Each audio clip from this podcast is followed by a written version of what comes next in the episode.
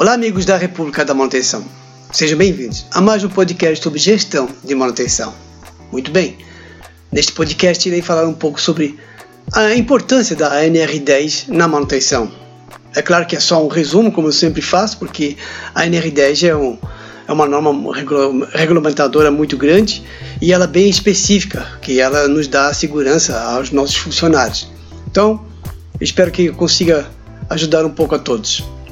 Bem, nós podemos dizer que todo gestor de manutenção, é claro, ele tem a obrigação de conhecer assim, a maioria das normas referente à planta que está executando o serviço, principalmente a norma NR10.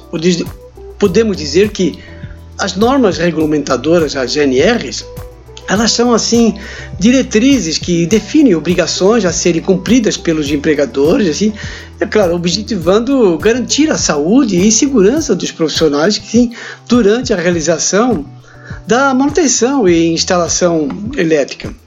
Assim, elas são definidas por, claro, por comissões específicas, incorrendo em penalidades à empresa caso não sejam cumpridas.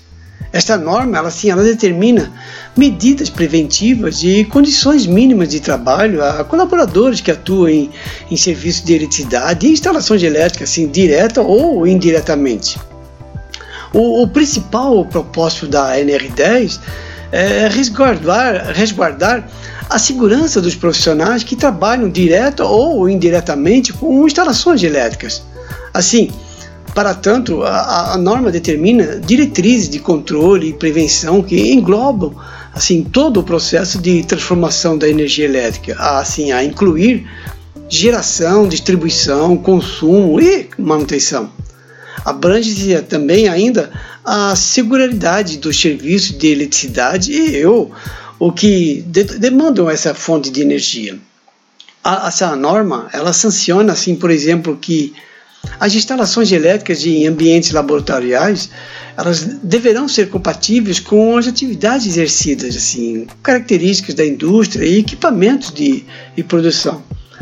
Assim, em suma, as medidas de segurança e os componentes de, da instalação, elas devem estar definidos conforme fatores externos, tais como proximidade à água ou umidade, existência de corpos sólidos, frequência de circulação de pessoas no local, o, o grau de condutividade dos materiais processados ou armazenados, entre outros aspectos que possam se influenciar significativamente o risco de acidentes elétricos.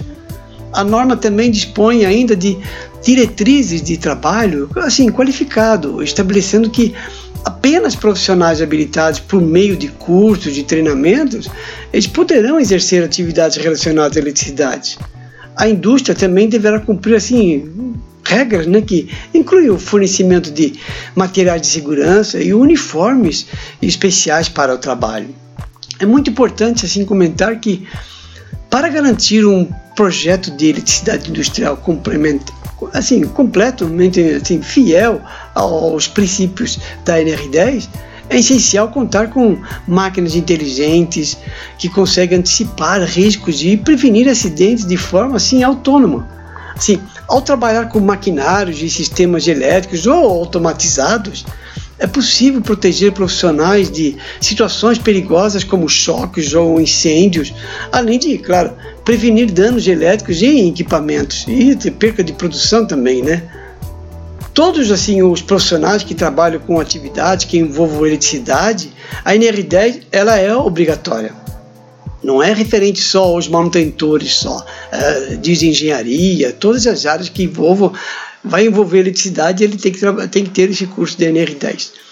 Assim, isto é a norma obriga a realização de um curso básico com, assim, com carga horária de 40 horas, assim, que consiste em ensinamentos básicos sobre a NR10. Além disso, é necessário participar de novos treinamentos, de no mínimo a cada dois anos, que seria uma reciclagem, podemos dizer assim e uma atualização. Também existem algumas medidas de proteção, podemos dizer que individual. Assim, primeiramente, nesse tipo de trabalho, de se você vai mexer com eletricidade, assim, quando essas medidas por algum motivo não forem viáveis ou assim, satisfatórias, os equipamentos de proteção individual, o IPI, eles têm que ser adequados para estas funções e devem ser adotados obrigatoriamente caso não queira ter um acidente. Né? Os uniformes de trabalho eles devem ser compatíveis com o serviço a ser realizado, pois deve considerar a conduzibilidade se é inflamável, além das questões eletromagnéticas, do mesmo modo que é proibido o uso de objetos e ornamentos pessoais, assim, ao realizar trabalhos de ambiente com instalações elétricas. Uma posição de, de trabalho segura e bem iluminada é fundamental para a realização de tarefas assim nesse tipo de instalação. Acima de tudo, todo ambiente eh, onde ocorre serviços de eletricidade deve ser assim sinalizado a fim de avisar, identificar e assegurar a todos. Todos os profissionais que possuam autorização para atuar em instalações elétricas eles devem realizar assim os exames de saúde que tenham compatibilidade com, com as funções exercidas e seus resultados devem constar no prontuário médico. Resumindo, a, a norma ela é subdividida em, em tópicos, né? Em, cada um está relacionado a um tema específico que diz respeito à manutenção e instalação elétrica. Assim, vou citar alguns tópicos que constam na norma. Assim, medidas de controle, que é obrigatório manter esquemas unifilares atualizados das instalações elétricas com especificações de, do sistema de aterramento e equipamentos. Caso a carga assim, instalada seja maior de 70 kW, um, assim, um, um prontuário de instalações elétricas, o PIE, o PIE, né, mais conhecido, ele deve ser feito. Segurança em projetos assim é, o projeto tem que conter todas as informações relacionadas à instalação elétrica, além de estarem sempre atualizadas e acessíveis aos responsáveis. Segurança na construção, montagem, operação e manutenção. Todas as atividades elas precisam ocorrer sob a supervisão de um responsável. Assim, medidas preventivas devem ser tomadas e os equipamentos adequados às normas vigentes. As instalações elétricas energizadas, assim, ações consideradas complexas pela norma em instalações elétricas, só podem ser realizadas por trabalhadores altamente capacitados, habilitados e qualificados e autorizados nas definições estabelecidas por ela.